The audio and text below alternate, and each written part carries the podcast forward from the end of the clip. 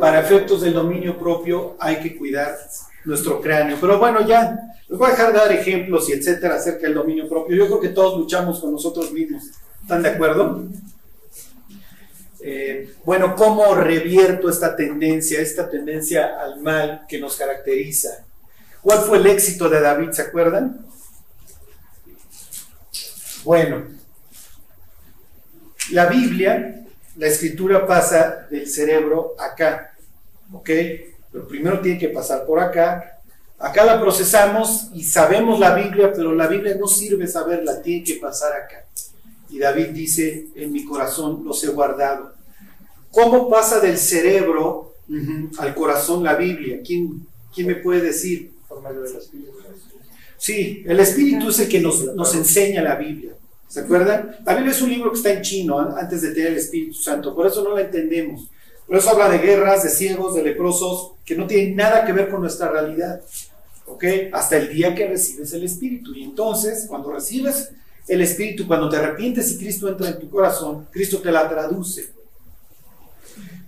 Pero más allá, ¿cómo le haces para que la Biblia pase de tu cráneo a tu corazón? Sí, obedeciéndola, haces una. Muy bien. Pero quiero ir más profundo. ¿Mandé? Sí.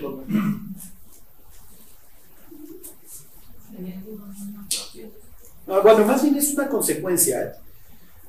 Acuérdense, ahorita vamos a ver cómo, cómo desarrollamos el dominio propio. El dominio propio es un fruto, ¿se acuerdan?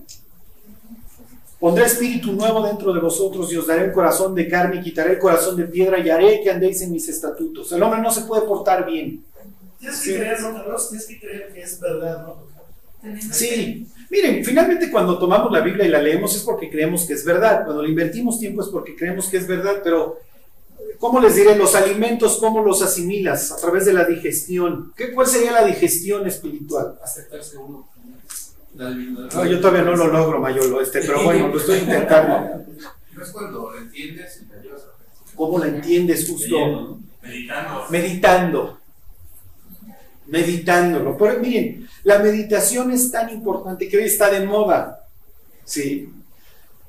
Los, actores de Hollywood gastan millones, van con su gurú y hacen puras idiotes porque los ponen a meditar, están de acuerdo, se van al Tíbet a meditar. Nosotros no necesitamos ir a meditar este, al Tíbet.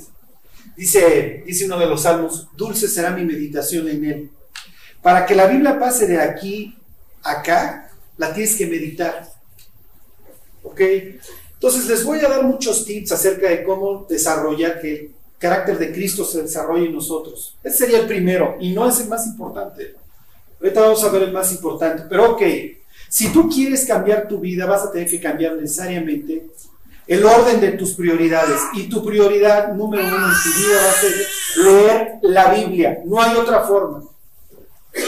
No hay otra forma de avanzar en la vida cristiana que si tú no tomas media hora, 45 minutos diarios y te pones a leer la Biblia y te desenchufas del planeta.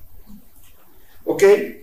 Tienes, miren, si ustedes le dedican 45 minutos, te quedan 23 horas y 15 minutos para preocuparte. Aprovecha tus otras 23 horas para preocuparte. Nada más 45 minutos, no te preocupes. Desenchúfate de tu vida. ¿Para qué? Para que la Biblia pase de tu mente a tu corazón. ¿Ok? ¿Qué implica también? Para que tú puedas meditar un pasaje, muchas veces la única forma que lo vas a lograr es memorizándolo memoricen las escrituras. Imagínense que los fariseos aprendían, muchos de ellos, el Pentateuco. Pentateuco. O sea, nosotros batallamos con Juan 3.17, ya después de Juan 3.16, ¿están de acuerdo? Ok. Orar para que no entréis en tentación. ¿Se acuerdan qué dice Jesús después? El Espíritu a la verdad está dispuesto. Cuando tú conoces a Cristo ya te quieres portar bien. ¿Estás de acuerdo? El pecado ya te sabe feo. ¿Por qué seguimos cayendo? ¿Y qué dice Jesús? El Espíritu a la verdad está dispuesto, pero la carne es débil. Y entonces Jesús le dice ahí en el huerto de Getsemaní a los discípulos, oren. Oren para que no vayan a fallar. ¿Oraron?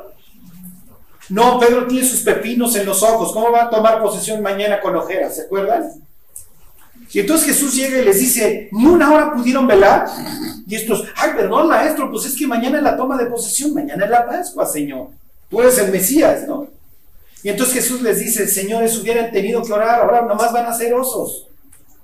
En ese instante llegan los alguaciles del templo y Pedro saca la espada, empieza a agarrarse a trancazos, los otros salen por piernas, Marcos salen cuerados, ¿se acuerdan? ¿Por qué? No oraron. ¿Ok? Tú recibes la información de la palabra de Dios, así es como Dios te habla. ¿Y cómo le hablas tú a Dios? Orando. Acuérdense, no se trata de repetir. Ajá, no se trata de estar ahí, como decía Jesús, llorando, no seis vanas repeticiones, como los gentiles. ¿Sí? Que creen que por su vana repetición serán escuchados. ¿Ok? Bueno, les pongo este ejemplo. Es mucho más fácil para las personas suicidarse, tomar la decisión de suicidarse cuando tienen una pistola. ¿Ok? Dice la Biblia, ¿qué, qué versículos aquí les estoy poniendo? No presentéis vuestros miembros como instrumentos. A ver, váyanse a, Romanos al capítulo 6. ¿Ok? Y todavía no llego a lo más importante para el desarrollo del dominio propio. Y cuando se los diga, se van a sorprender. Y cuando se los diga, no les va a gustar. A mí tampoco.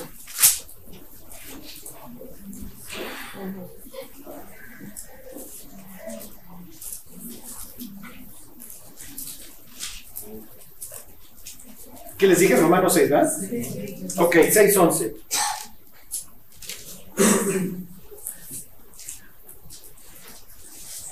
Ahí está. Dice, así también vosotros considerados muertos al pecado, pero vivos para Dios en Cristo Jesús, Señor nuestro. No reine pues el pecado en vuestro cuerpo mortal, de modo que lo obedezcáis en sus concupiscencias. Ni tampoco presentéis vuestros miembros al pecado como instrumentos de iniquidad, sino presentaos vosotros mismos a Dios como vivos entre los muertos y vuestros miembros a Dios como instrumentos de justicia. ¿Ok?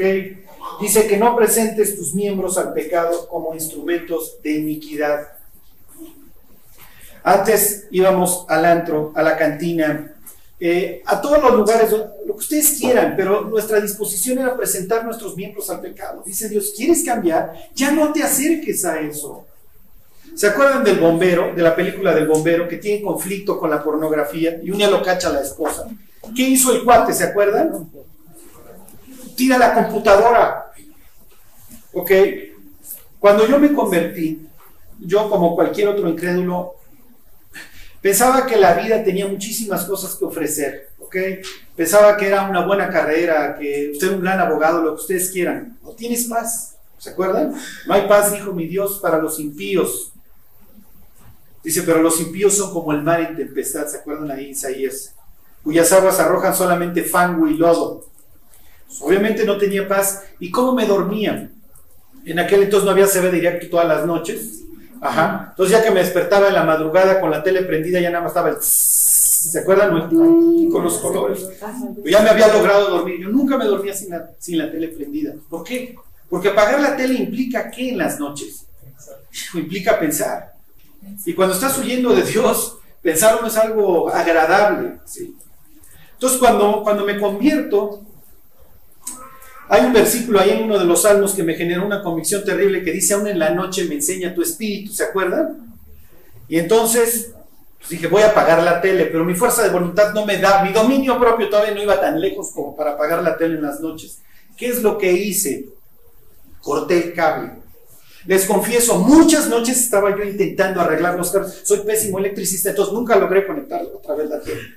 Me acuerdo que mi muchacha entraba a aspirar y lo primero que hacía era prender la tele y un día la veo hurgando atrás de la tele y se encuentra el cable roto.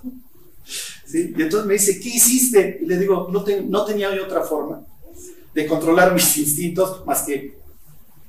Sí, porque la tele es increíble, ¿están de acuerdo? Te desenchufan. Ya no pienses, buen hombre. Mejor ve qué vas a salir a comprar mañana, qué vas a hacer con tu sueldo. Aquí están todas estas opciones con las que te bombardeo. Todo es hermoso, todos son guapos en las telenovelas, todo es lindo, todo es amor, todo es... Obviamente, por eso, entre más tele ve a una persona, más infeliz es. Porque compara su vida con lo que le presenta la tele y dice, oye, yo no tengo la vida que me promete la tele. Y Dios dice, nadie la tiene. Uh -huh. Bueno, ok. Le seguimos con los consejos. Finalmente, y miren, vamos a pensar, cuando tú te tienes que frenar a ti mismo, cuando se trata de dominio propio, al final, miren, todo es una cuestión de qué. ¿Cuál fue el dilema de Eva?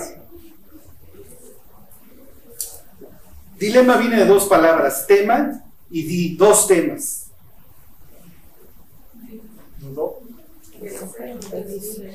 ¿Cuál fue el dilema? O sea, cuando el diablo habla con ella, ella tiene que tomar una decisión entre qué y qué.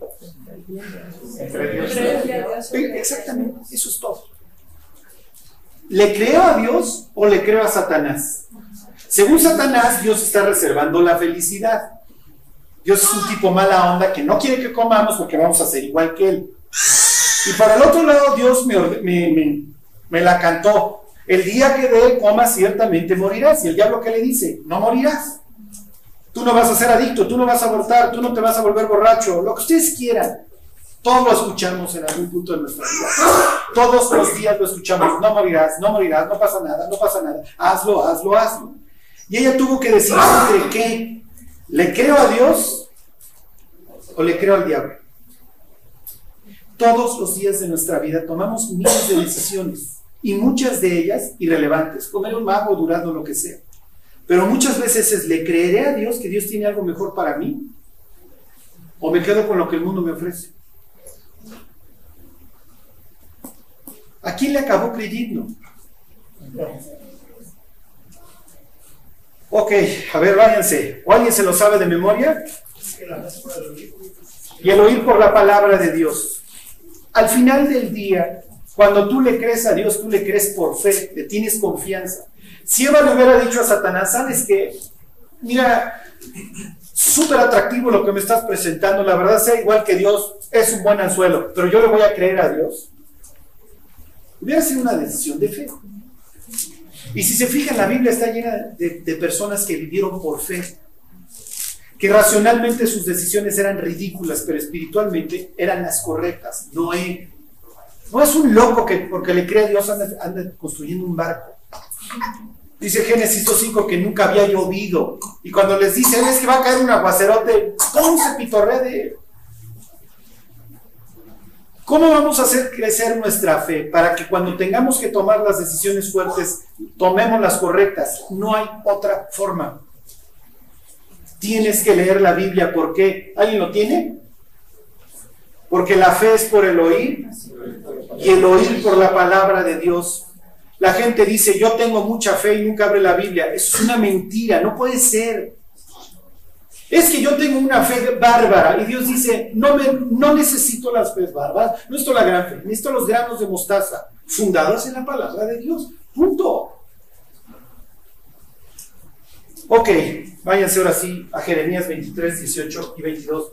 Todos estos son, ¿cómo les diré? Requisitos para que el carácter de Cristo se forme en nosotros, ¿ok? para que no andemos sucumbiendo ante el pecado. No, es, no son los más importantes. Ya me podrá decir, ¿a poco, Charlie, hay uno más importante que leer la Biblia? Sí. Sí, sí, sí, desgraciadamente.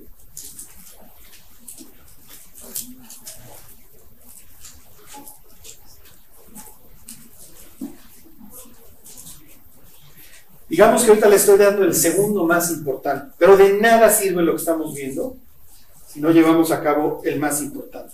Ahí está en Jeremías 23, 18. Este es un versículo precioso. ¿Ok?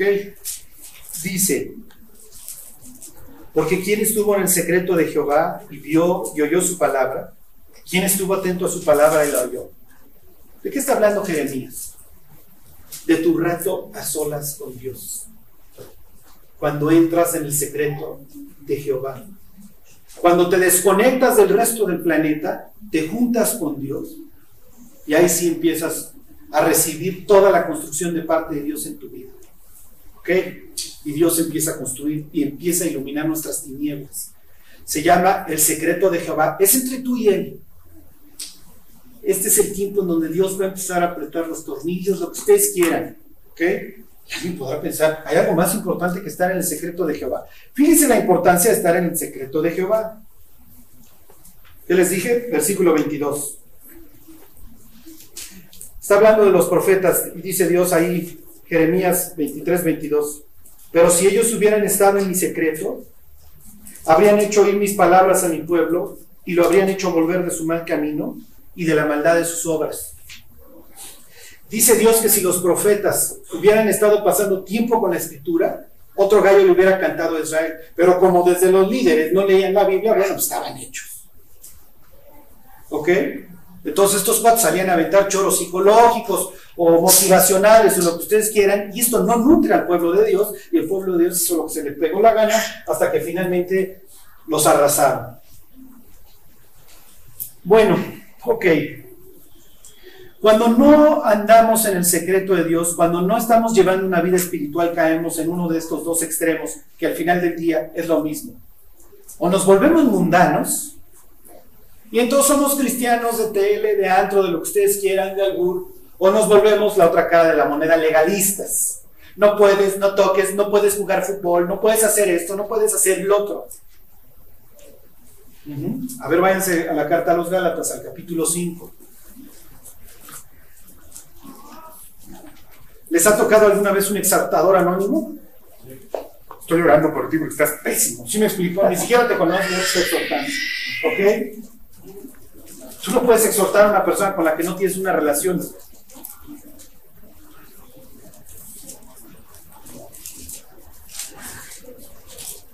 ¿Ok?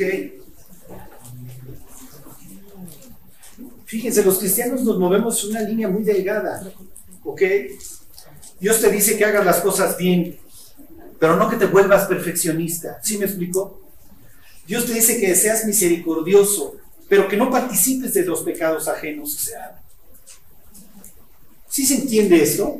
O sea, andamos en una línea siempre muy delgada y la única forma de caminar es pasando todos los días tiempo con Dios. Porque si no caemos en alguno de los dos extremos. Y entre estos siempre nos estamos moviendo. O le andamos diciendo a las personas que ni siquiera puedan comer tacos al pastor. O les decimos, trágate las 12 docenas, al fin todo me es lícito. ¿Sí me explico? Entonces, uff.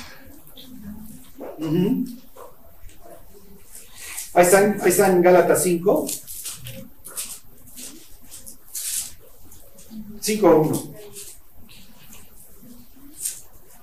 Estad pues firmes en la libertad con que Cristo nos hizo libres y no estéis otra vez sujetos al yugo de esclavitud. ¿Okay? Dios nos llamó a libertad. Ni a uno ni otro. ¿Ok? Ok. Bueno. Eh, versículo 13 ahí mismo. 5.13. Dice, porque vosotros hermanos a libertad fuisteis llamados. ¿Ok? Solamente que no uséis la libertad como ocasión para la carne, sino servíos por amor los unos a los otros. Apréndanse Gálatas 5.13 porque es lo que vamos a ver hoy y el próximo domingo. Entonces, no somos unos legalistas que no toques, no manejes. ¿Sí me explico? No gustes, no esto, no el otro, no todo eso, no.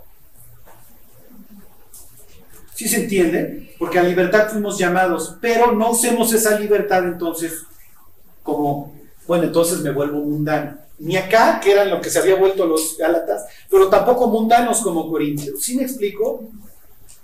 Bueno, ¿se acuerdan? ¿Sufres ahora o sufres después? A ver, vamos a ver, vamos a ver dos posibles resultados. Váyanse a Proverbios 5. Y me estoy yendo rápido porque ya quiero llegar a donde quiero llegar. Al final del día vamos a obtener dos resultados en nuestra vida.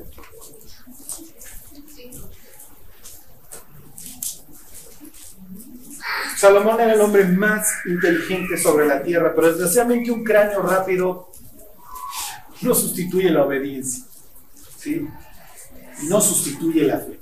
Que hasta cierto punto fe y obediencia son sinónimos para Dios, porque obedecemos porque le creemos. ¿Se acuerdan que Salomón pudo haber tenido el harem que quisiera? O sea, los reyes tenían harems era una especie de mexicanos, pero en el pasado, ¿sí? Además, eso sí las mantenían a todas.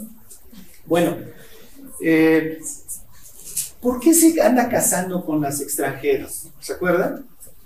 Para hacer este, vínculos políticos. Exactamente, Exactamente. Oye, Salomón, ¿cómo te llamas? No, me llamo Shlomo. Ah, qué interesante. ¿Y de dónde viene la raíz de tu nombre? De Shalom, de paz. Dios dijo que yo soy el pacífico.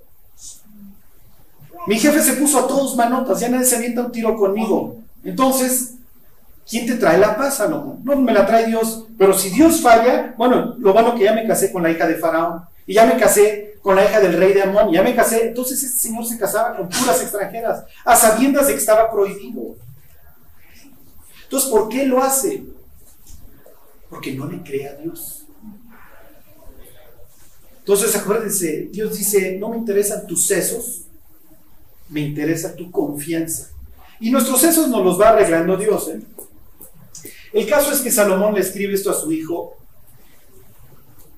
de mis capítulos favoritos de la Biblia, y hagan de cuenta que, quién cuántos años tenga aquí y los hijos de Salomón, pero me los imagino desde chiquitos así hasta grandes diciéndole, ahora pues hijos, oí. Hijo mío, está atento a mi sabiduría, ahí están, Proverbio 5. Ok, dice, hijo mío, está atento a mi sabiduría y a mi inteligencia inclina tu oído, para que guardes consejo y tus labios conserven la ciencia, porque los labios de la mujer extraña destilan miel y su paladar es más blando que el aceite pero su fin es amargo como el ajenjo, agudo como espada de dos filos. Sus pies descienden a la muerte, sus pasos conducen al infierno. Sus caminos son inestables, no los conocerás, si no considerares el camino de la vida. Ahora pues, hijos, oídme, y no os apartéis de las razones de mi boca. Aleja de ella tu camino, y no te acerques a la puerta de, de su casa, para que no des a los extraños tu honor, tus años al cruel no sea que extraños se sacien de tu fuerza y tus trabajos estén en casa del extraño, y aquí está lo importante, y gimas al final, cuando se consuma tu carne y tu cuerpo y digas cómo aborrecí el consejo, y mi corazón menospreció la reprensión.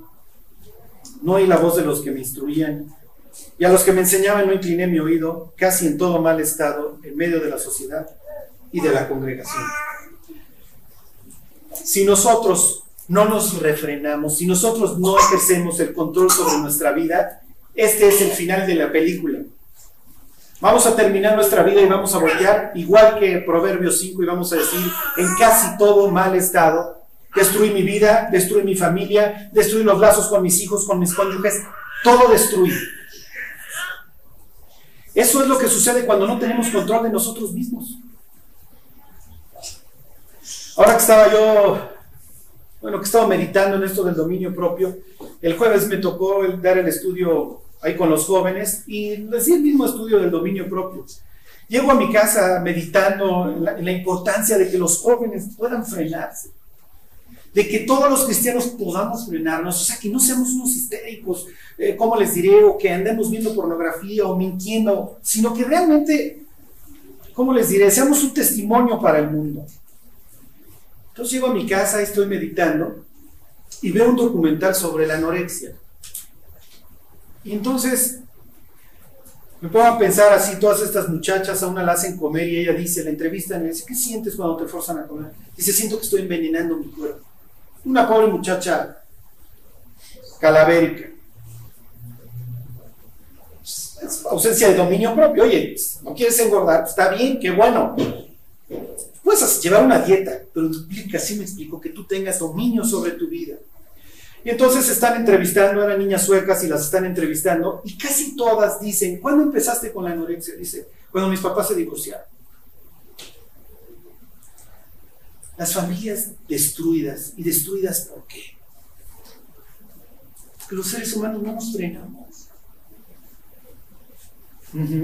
Y el sufrimiento, todas estas niñas y yo pensando en mi interior, Cristo las puede rescatar, Cristo las puede rescatar. Yo me acuerdo de una muchacha hace muchos años, le doy gracias a Dios que ella sigue constante en el Señor, eh, fiel en la iglesia, todo lo que ustedes quieran, me decía, me quedo sola en mi casa y no me puedo contener.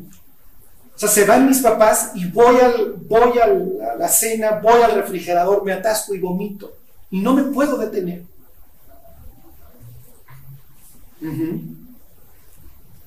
Ustedes la hubieran visto hace años, igual, su rostro demacrado, hecha pedazos. Y hoy tú la ves, una persona en un peso normal, gozosa. Ujú. Bueno, a ver, váyanse a Daniel 12.3. Este puede ser el otro, la el otro fin. Crédito o contado. ¿Quieres sufrir hoy o quieres sufrir mañana? Podemos destruir nuestra vida.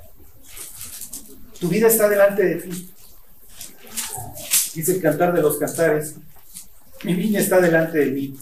Y tú la puedes sembrar bien o la puedes secar.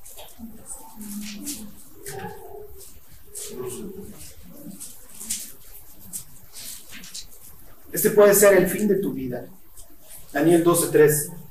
Pues vas a tener que meter los frenos. Nunca vas a ver el Ferrari, el Lamborghini, el Carrazo sin unos frenos de este pelo.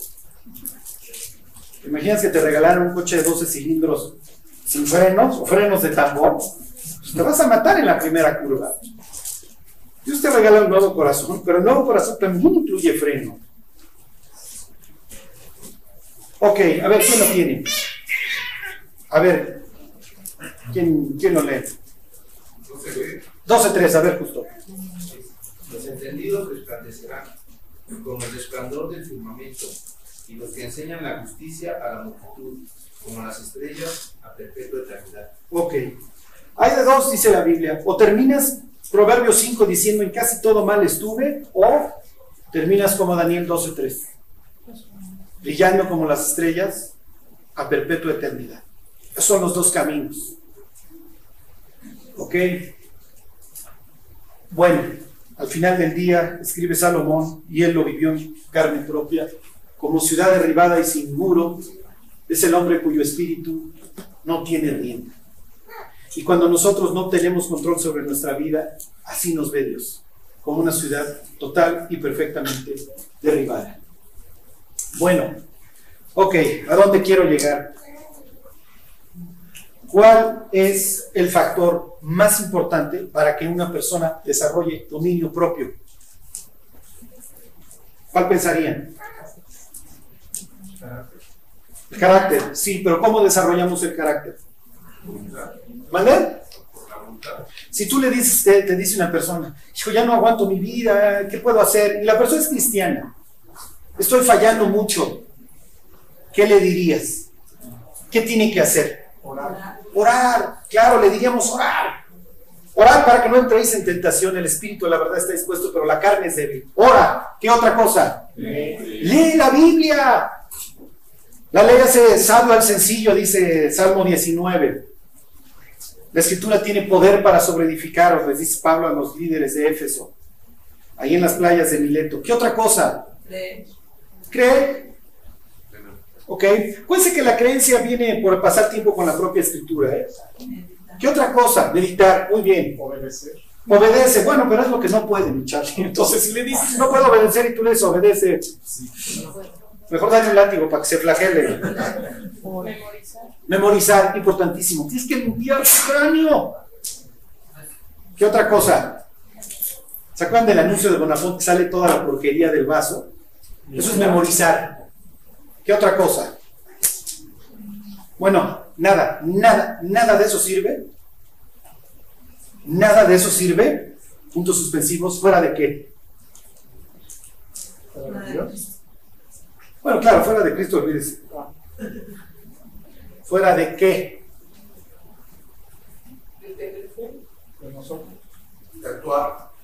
Fíjense cómo nos tardamos. Hace, hace dos mil años nadie lo hubiera dudado, todo el mundo. Es más, ni siquiera hubieran empezado por memorizar. ¿Cuál es la gravedad del hijo pródigo?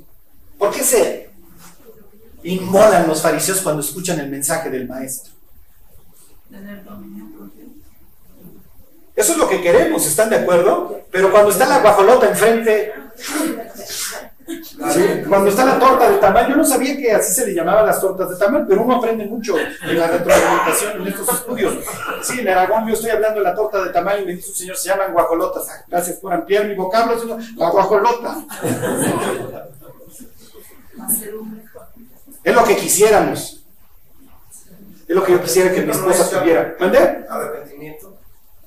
Fíjense, no le damos 80 personas en un salón. Que decida, ¿Eh? Que decida. Que decida, quisiéramos decidir, ¿no? Es que no quieres dejar tu vicio, no lo has decidido en tu corazón. ¿No? Proponerse. ¿Mande? Es que no te lo propones. Yo también lo he dicho. No sirve. ¿Mande? Y me lo he dicho en el espejo. Charlie, no te lo propones, tragas porque quieres.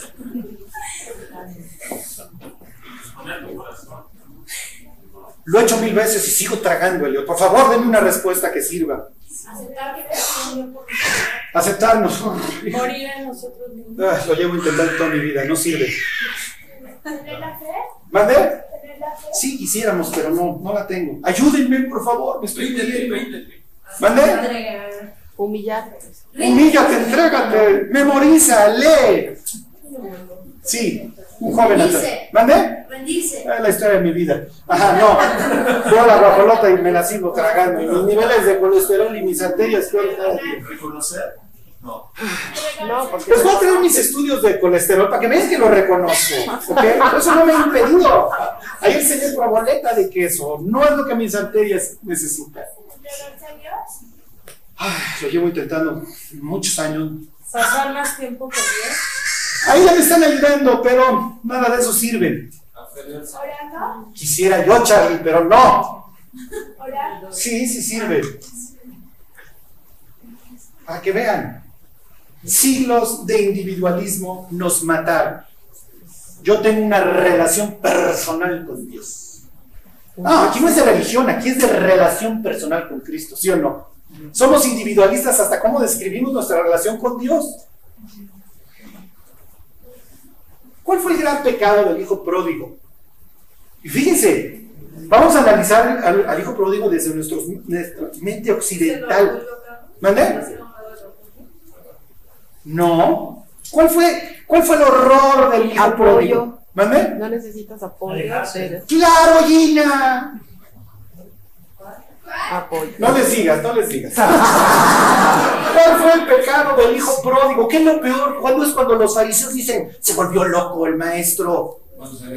Exactamente, Mayolo. ¿Se fue a dónde? Díganme las palabras concretas.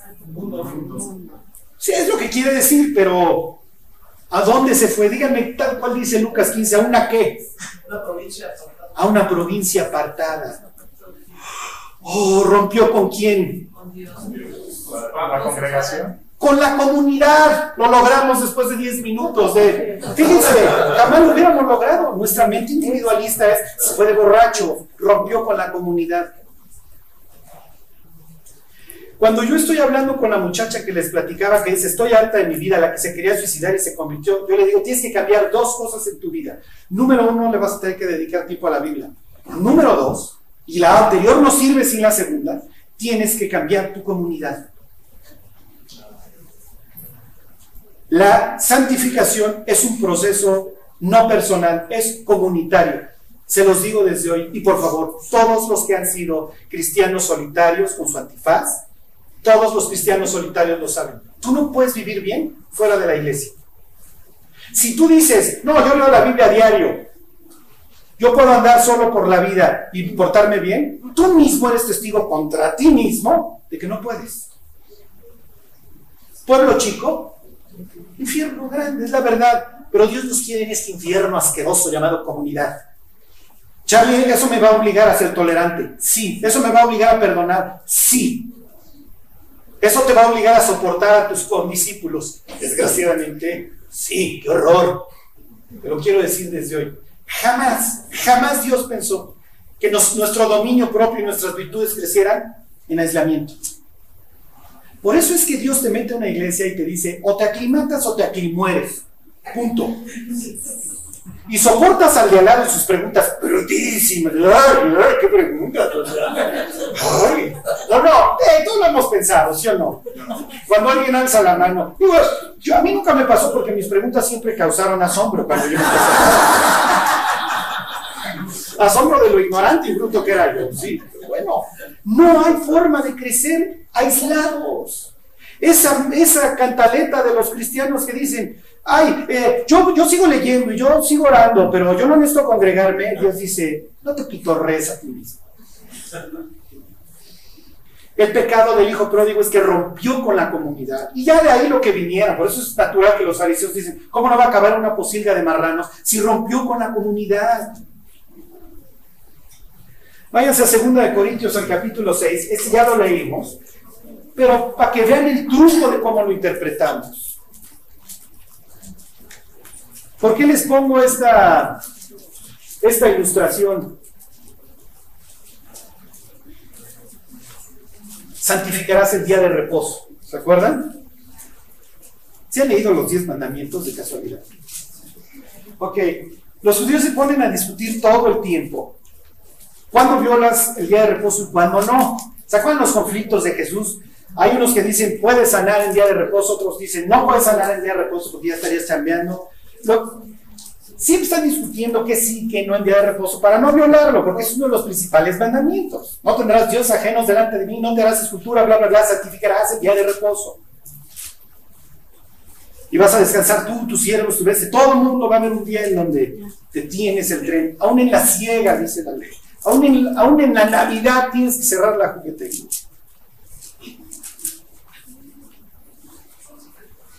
¿Qué, ¿Qué, les dije? Ah, sí, se fue el cráneo. Ok, ya regresó. Eh, segunda de Corintios 6. Ok, bueno. Todos los judíos se ponen a disertar cuántos pasos puedes dar en un día de reposo sin que te agotes, sin que implique trabajo. Llegaron a X conclusión, no me acuerdo la cantidad de pasos que podías dar en un día de reposo. ¿Ok?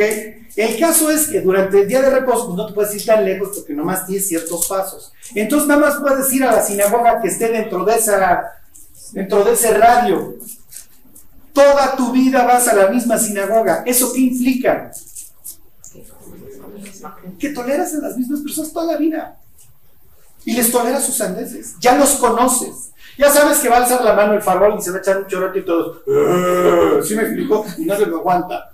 Ya sabes que va a entrar lo que ustedes quieran. El chismoso del pueblo, el borracho del pueblo, el que ustedes quieran. Pero eso te vuelve que solidario, perteneces a algo. Si algo le ayudó a Israel en su andar dos mil años, eran sus comunidades. Por eso les es tan difícil la conversión, porque lo ven como me van a expulsar de la comunidad y a dónde voy a ir. Y cuando piensan, bueno, entonces asisto con los cristianos, sí, pero los cristianos no son una comunidad. Ellos llegan, escuchan a un tipo brillante y se van. ok, fíjense nuestro individualismo. Cuando leemos esto siempre es yo, yo, yo, yo, se refiere a mí, se refiere a la comunidad. Pablo en sus sueños más guajiros hubiera estado hablando de una persona, aquí le está hablando a toda la congregación de Corintio. Eh, dice, que, que 6.16, ese ya lo leímos. Ahí está. Dice, ¿y qué acuerdo hay entre el templo de Dios y los ídolos? Porque vosotros sois el templo del Dios viviente, como Dios dijo. Habitaré y andaré entre ellos. Plural, y seré su Dios. Y ellos serán mi pueblo. No él será, no él será mi cristiano. Por lo cual salid de en medio de ellos y apartaos, dice el Señor, y no toquéis lo inmundo, y yo os recibiré y seré para vosotros por Padre, y vosotros me seréis hijos e hijas, dice el Señor Todopoderoso. Ok, por eso, miren, con tanto individualismo, cuando tú le dices a una persona, no, no, es relación personal con Cristo. Pero entonces, ¿qué? ¿Voy a andar solo por la vida o qué? Y las iglesias, en las iglesias nos volvemos más que, ¿cómo les diré? Colaboradores, nos volvemos consumidores.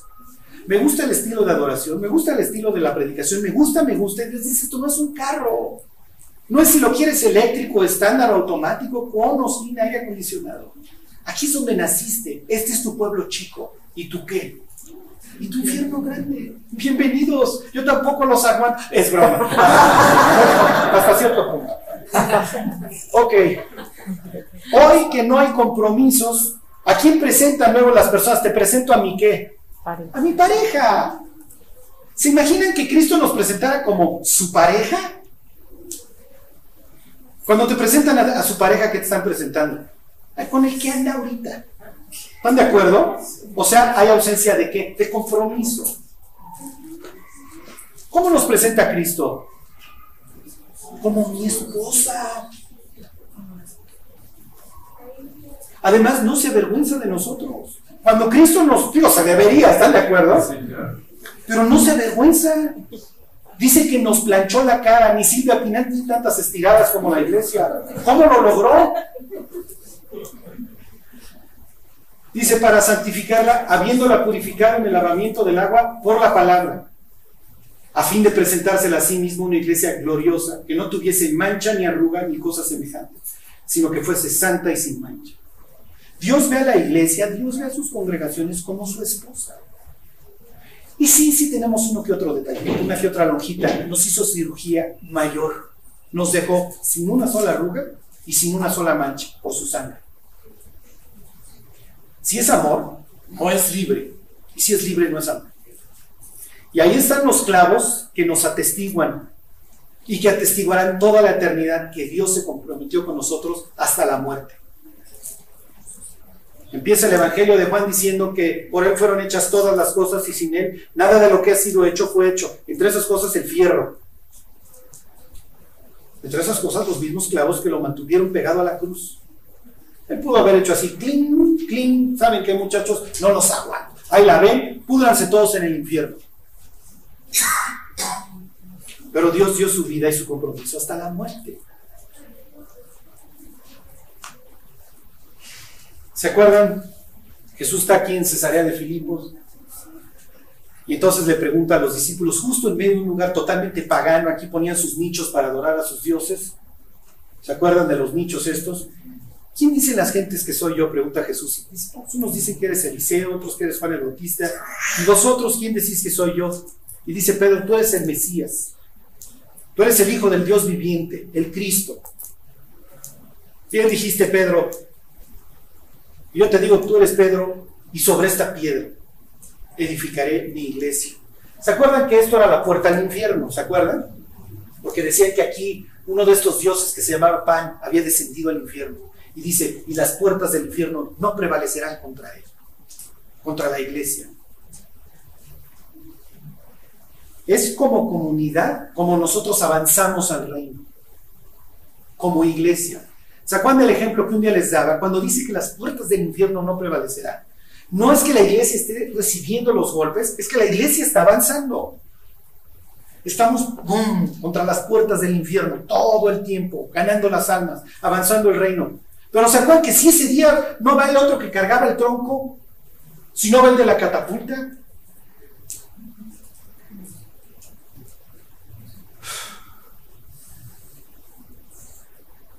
¿Cómo se refiere Dios a la iglesia? ¿Se acuerdan? Díganme un ejemplo. Alguno en el Nuevo Testamento, porque nos llama de diversas formas. El cuerpo. Somos un cuerpo. Sí. Imagínense que el hígado no vino hoy a chambear. El hígado de Charlie que nadie aguanta. No, es broma. Pero nuestra, ¿cómo les diré? Siglos de individualismo es yo, yo y después yo.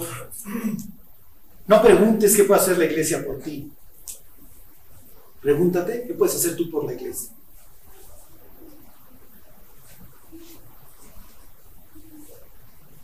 Bueno, al final del día, y aquí terminamos. Así nos dice Pedro, ¿se acuerdan? Estos somos. Solos somos inútiles.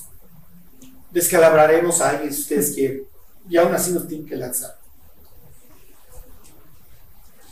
Vosotros también como piedras vivas, sed edificados como casa espiritual y sacerdocio santo, para ofrecer sacrificios espirituales aceptables a Dios por medio de Jesucristo. Somos las piedras vivas que conforman el templo de Dios.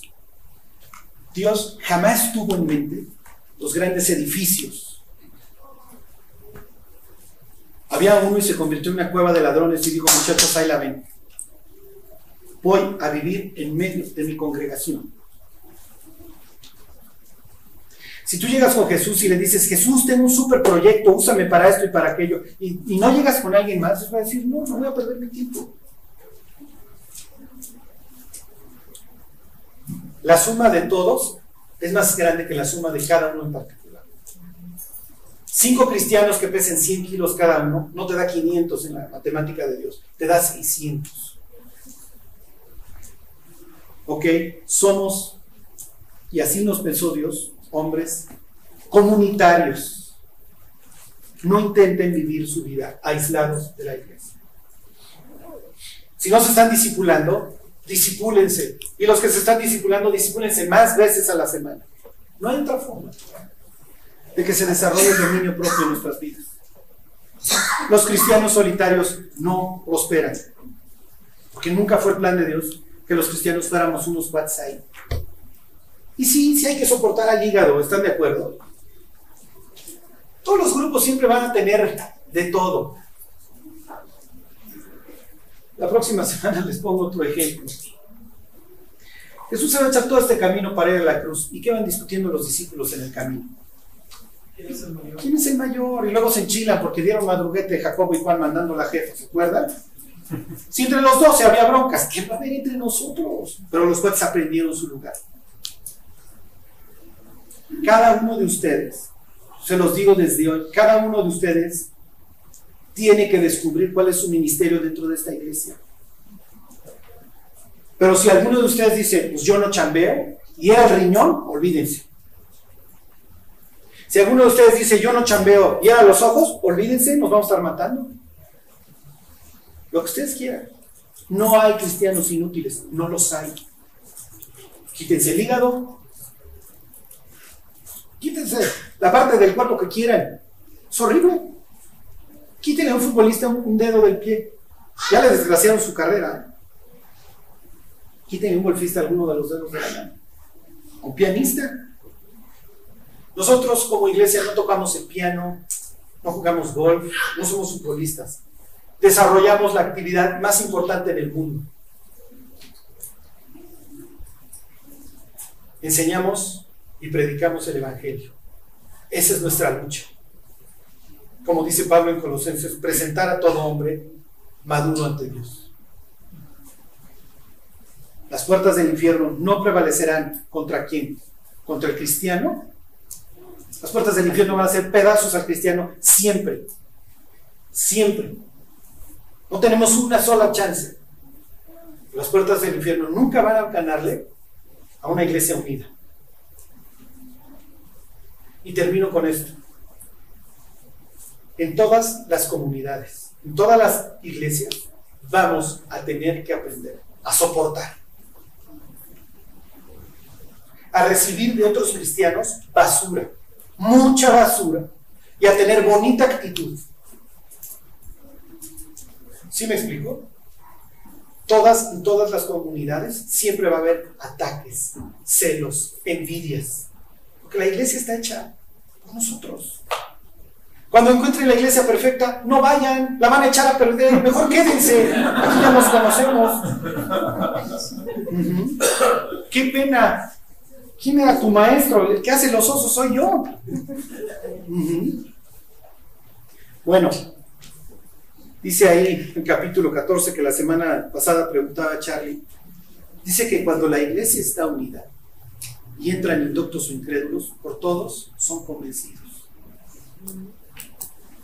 Entonces no intenten cambiar su vida, no intenten desarrollar el dominio propio si no pertenecen a una congregación, porque es ahí donde Dios nos maldea.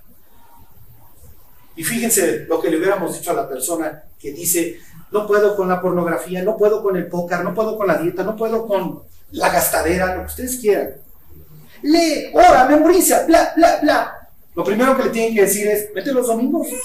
Y si quieres, nos vemos entre semana, tres veces por semana en el Starbucks para platicar. Eso cambia a las, a las personas. Si tú quieres crecer, vas a tener que cambiar tu comunidad. Si estás viviendo entre incrédulos, no importa, no importa lo que intentes. La única forma en la que crecemos y nos desarrollamos espiritualmente es en el pueblo chico, infierno grande. Así lo quiso. Así que, bonita actitud. Así le decía una bebé de chiquita. Bonita actitud, ¿eh? ¿Sí me explico?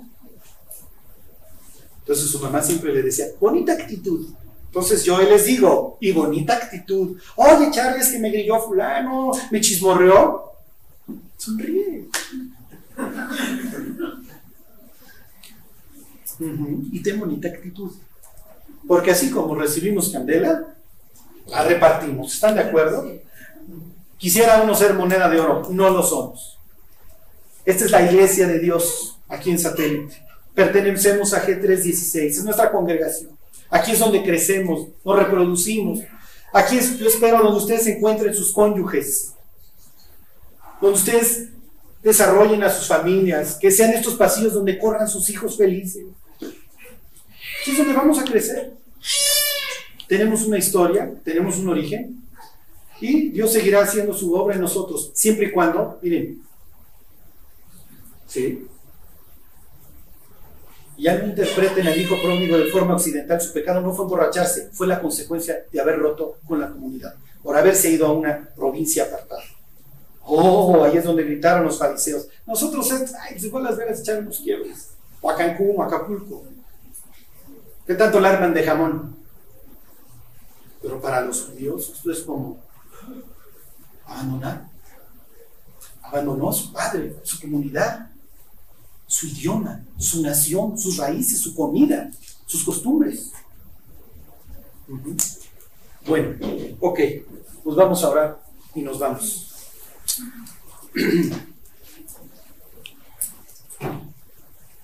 Dios, pues aquí estamos como tu pueblo, Dios, como la comunidad que ha querido servirte, Señor.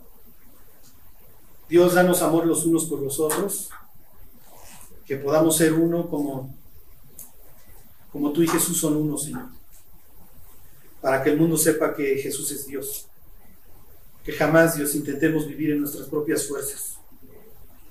Danos amor por la iglesia por la que tú moriste, Dios, por tu gente. Y ayúdanos, Dios, a ser una comunidad que avance el Evangelio y sobre todo, Dios, que avance el amor entre nosotros. Danos paciencia, Dios, danos tolerancia. Ayúdanos a ser prontos para perdonar. Te lo queremos pedir todo esto, Señor, en el nombre de Jesús. Amén.